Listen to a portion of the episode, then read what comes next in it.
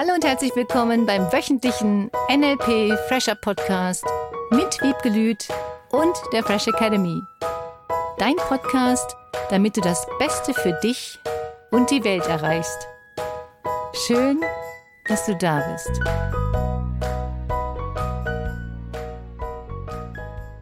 Wie stehst du zu Traditionen? Darüber reden wir heute im Fresh Academy Podcast mit Wiebke Lüth und Cornelia Harms und dir. Im Moment sind ganz, ganz viele Konfirmationen hier im bayerischen Lande auf jeden Fall. Ich glaube in ganz Deutschland. Und was ich ganz spannend finde, dabei die Jugendlichen zu beobachten, warum sie das denn so machen. Ich habe mich da mal mit ein paar Mädels unterhalten und manche sagen, hm, eigentlich mag ich es ja gar nicht so sehr, aber hey, ich kriege ein tolles Geschenk, deswegen mache ich das. Oder die nächste sagt, meine Oma, die liebt einfach Kirche und die steht da so drauf und naja, dann habe ich mich halt entschieden, ich wollte sie halt nicht traurig machen. Und es waren so unterschiedliche Motivationen. Und da habe ich gedacht, wie geht man am besten damit um? Was rät man diesen Mädels? Ist das richtig, sich so zu verhalten? Klar. Fertig. Gut, ich sollte keine richtig Fragen stellen. es ist alles immer eine Frage der Motivation. Alles, was wir tun, ist immer eine Frage, was ist dein Ziel? Was motiviert dich, bestimmte Ziele zu erreichen? Ich finde bestimmte Traditionen schön. Und ich bin jahrelang früher in der Kirche gewesen und habe Gottesdienste mitgestaltet, habe ganz viel gesungen, habe ganz viel in der Kirche getan, weil ich glaube, dass es viele Dinge gibt in der Kirche, die auch positive Auswirkungen haben. Ob das jetzt eine Konfirmation sein muss oder eine Kommunion oder welche Gründe auch immer, es gibt die Möglichkeit, zusammenzukommen als Gruppe, als Menschen, über bestimmte Dinge zu reden, gemeinsam Dinge zu unternehmen, ob das jetzt die Kirche ist, ob das Pfadfinder sind, ob das andere Sorten von Gruppen sind. Es geht um die Gemeinschaft. Das ist das, was ich daran schön finde. Und das ist das, was ich als Tradition schön finde, mit anderen Menschen etwas zusammen zu unternehmen ob das jetzt der kirchliche Hintergrund ist oder nicht. Oder neulich hatte ich auch jemanden, die sagte, ich kann mich mit dir am Sonntag nicht treffen, ich muss mit meiner Tochter in die Kirche gehen. Und wenn ich nicht mitgehe, dann geht sie auch nicht. Und dann kriegt sie einen Strich nicht für die besuchten Gottesdienste. Das ist bei uns auch so. Hm. Es gibt Pfarrer, die sind fantastisch.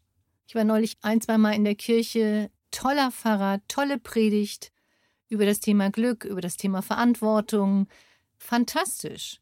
Da fand ich es schon fast schade, dass die Kirche so leer war und nur ältere Menschen da waren. Ich habe da den Altersdurchschnitt gesenkt, glaube ich, um 20 Jahre. Das kann ich mir vorstellen. Und es war toll. Mhm. Ich mag singen, was auch immer du erleben möchtest. Ich finde es gar nicht schlecht, beziehungsweise ganz gut, dass Kinder auch mal eine andere Welt kennenlernen. Die Welt der Kirche, der Welt der Glaubenssätze auf andere Art und Weise die Bibel. Es gibt viele, viele, viele tolle Dinge, die in der Bibel stehen, die wir heute noch nutzen können und die vielleicht zum Teil anders interpretiert wurden.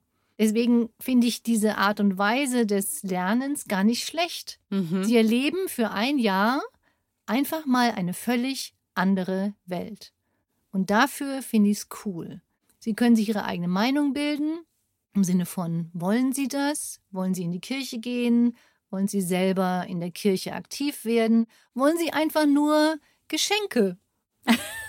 Auch okay. Ja. Ich glaube, dass Sie viel mehr lernen können. Wobei ich ein bisschen vorsichtig wäre, sind einschränkende Glaubenssätze, die, die da vermittelt werden zum Teil. Da stellen sich schon ein bisschen meine Nackenhaare hoch. Auf der anderen Seite kannst du deinen Kindern bewusst machen, dass nicht jeder Satz so gelebt werden muss, dass nicht alles wahr ist, sondern was ist das, was du lernen willst. Und da würde ich mir einfach die Kirche nochmal angucken, den Pfarrer nochmal, Pfarrerin nochmal anhören, wie die so reden. Und auch den Kindern beibringen, wenn einschränkende Glaubenssätze gesagt werden, kannst du dir einen Löschanker machen und sagen, nee, will ich nicht. Mhm. Das geht, das ist richtig cool. Von daher mag ich Traditionen und ich mag es auch, andere Dinge mal kennenzulernen. Und ich glaube, wenn es diese Geschenke als Motivation im ersten Moment nicht geben würde, würden es viele nicht tun. Mhm. Das ist natürlich das Locken der Kirche. Die Kirche lockt mit dieser Konfirmation, mit der Kommunion, dass die Kinder dahin gehen, weil sie wissen, wenn sie das durchziehen, kriegen sie eine bestimmte Summe Geld, ein tolles Geschenk oder sonstiges. Das ist eine Belohnung dafür, dass sie sich das antun. Und sie hoffen natürlich, Schäfchen zu gewinnen. Und wenn man, wie du neulich auch im Podcast schon gesagt hast, seine Kinder schon begleitet hat, wenn du deine Kinder begleitet hast, ein bisschen kritisch zu hinterfragen, dann kann es ja wirklich spannend sein, mal eine neue Welt kennenzulernen. Ne? Ja. Und den Pfarrer auch mal zu fragen, ist das wirklich immer so? Muss das so sein?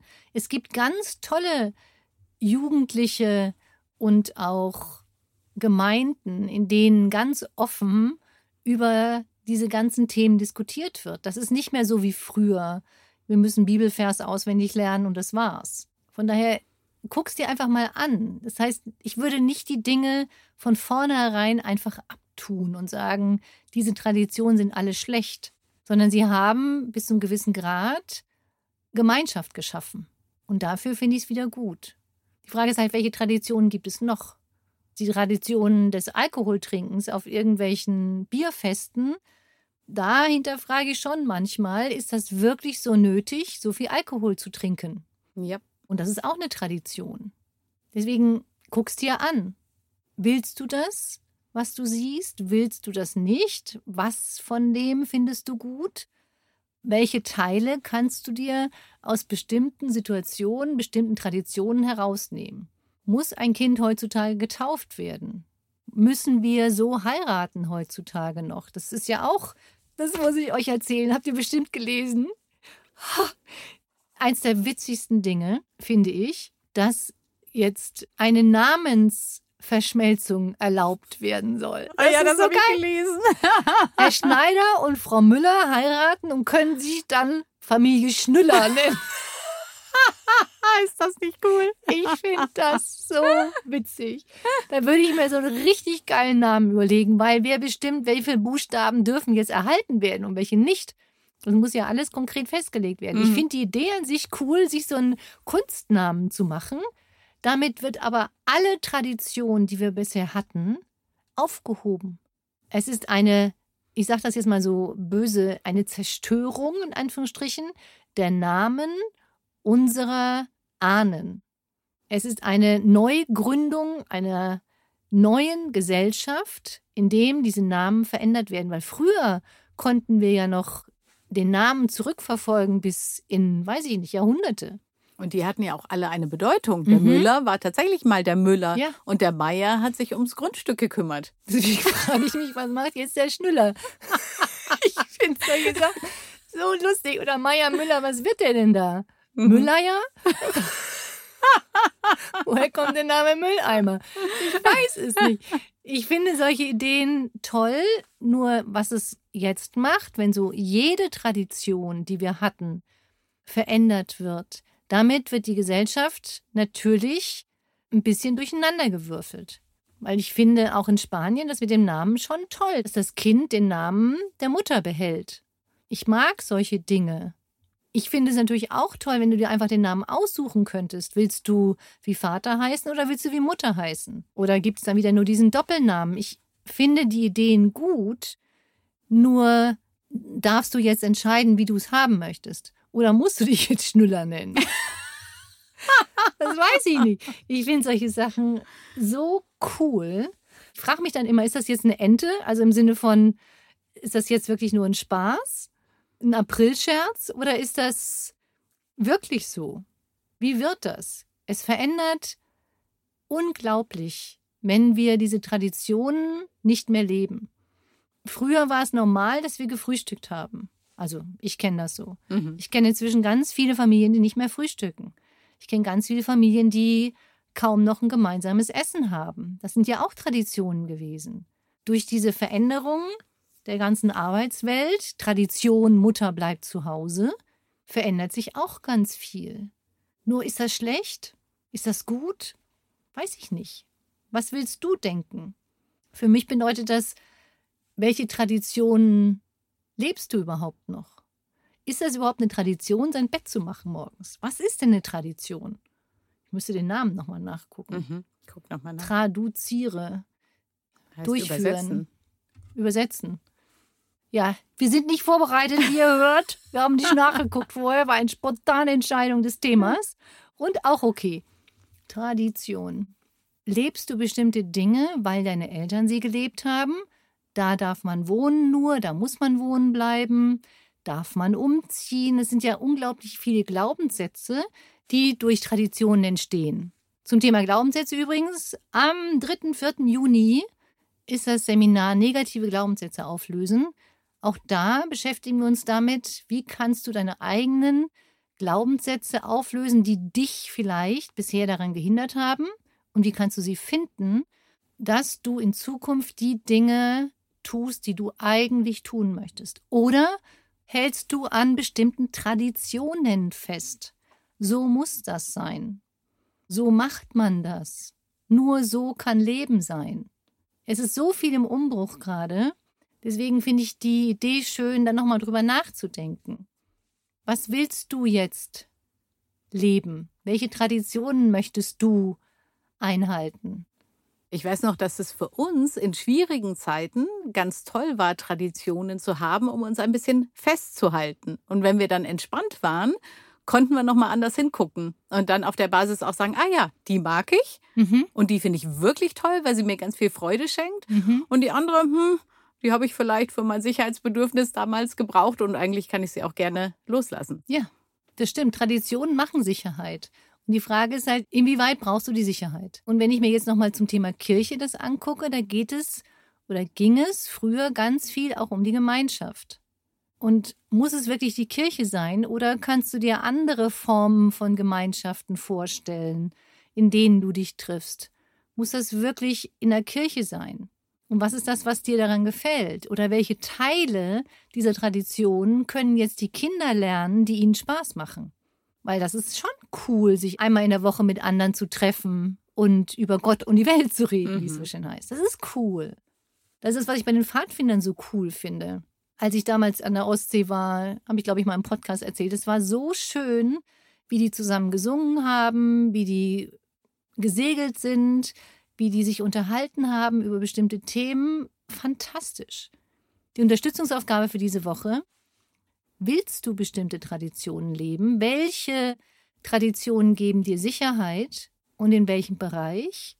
Und welche Sicherheit ist das überhaupt? Das ist ja eine Metamodellfrage. Was genau bedeutet Sicherheit für dich? Oder was genau bedeutet diese Tradition für dich? Und was würdest du gerne, unabhängig davon, was die anderen zu dir sagen, gerne leben? Und was würdest du nicht so gerne leben? Und was bist du bereit dafür zu tun, das zu verändern oder so für dich hinzubiegen, sage ich jetzt mal, dass es dir damit richtig gut geht? Eine überdenkende Woche und schöne Woche. Was ist schön an den Traditionen? Also auch das nochmal. Guck auch auf das Positive. Was ist cool? Und was ist das, was du verändern könntest, wenn du wolltest? Wir sind gespannt. Lass es uns wissen und schreib uns an info at freshacademy.de. Und vielen Dank auch nochmal an die, die uns positiv bewertet haben. Und für die, die das noch nicht gemacht haben und den Podcast regelmäßig hören, freuen wir uns riesig auf eine 5-Sterne-Bewertung. Oder gerne auch bei Google. Wir freuen uns riesig über jede positive Bewertung und du unterstützt uns damit und andere. Vielen, vielen Dank dafür. Bis nächsten Mittwoch. Tschüss. Tschüss, danke. Das war der wöchentliche NLP Fresher Podcast mit Wiebgelüt und der Fresh Academy. Dein Podcast, damit du das Beste für dich und die Welt erreichst. Danke fürs Zuhören und danke fürs Weiterempfehlen. Seminarangebote und weitere Informationen findest du in den Show Notes und natürlich unter www.fresh-academy.de. Ich freue mich auf dich.